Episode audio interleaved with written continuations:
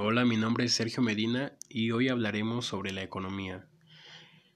¿Qué es? La economía es la ciencia que estudia las leyes y la distribución, circulación y consumo.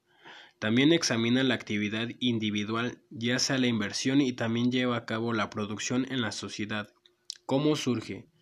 Surge desde que una persona se da cuenta que no puede obtener todo lo que quiere.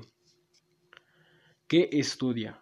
Estudia según su objetivo, según su naturaleza, según su funcionamiento, ya sea positiva o normativa. ¿Cuáles son sus clasificaciones? Sus clasificaciones es la economía, la microeconomía, la macroeconomía.